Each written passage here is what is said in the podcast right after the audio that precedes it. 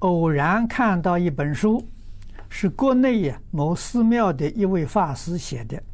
他认为，从善导大师和印光大师的思想体系的行仪来看，净土法门是纯粹的他力法门，即佛力法门。凡夫所具有的力量啊，只是业力。要想念佛求生，完全依靠佛力加持接引，请老法师开始。这本书是哪一位法师写的？你要向他请教。啊，这个佛法里面的沉船，这个要懂得。啊，这个沉船的时候啊是一个老师。啊。那么这就讲的叫师承了，啊，我的法是跟谁学的？啊，我一生必须要依靠他，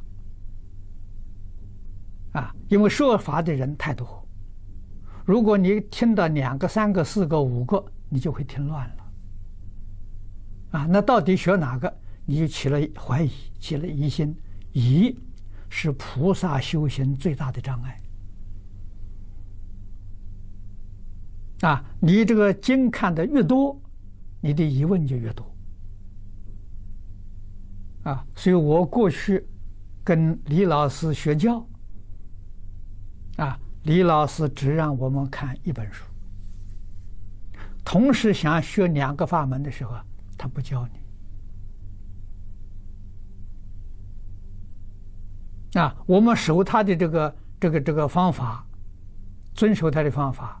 确实得很多利益，啊，得的利益最明显的，就是我们不就不再看别的东西了，也不再听别的东西了，得清净心，啊，清净心生智慧，啊，能够得到法喜充满，啊，老师指导我们的，专门看印光大师文钞。啊跟这个晋宗的五经一论啊，指定了几部注解啊，这个是叫你啊必须读的。那么学佛，学佛必须要有基础啊，这个基础就是伦理道德因果的基础，没有这个基础，修净土也不能成就。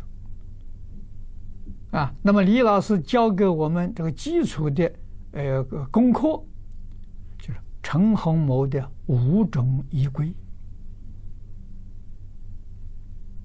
啊，《礼记》里面呢，他老人家给我们讲过一篇去礼，啊，去礼上下篇，啊，给我们讲过一次。啊，这个是基础教育，必须要有。啊，所以是看的很多，会给自己带来一些麻烦。到什么时候可以看呢？开悟之后。啊，没有开悟的时候啊，一定要遵守规矩。开悟之后啊，什么都可以看，什么都可以听。啊，那个时候成就你的厚德智，就是无所不知。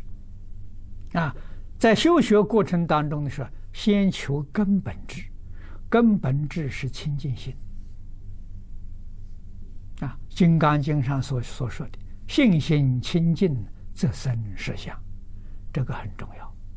啊，看多了，听多了，真的心就搞乱了。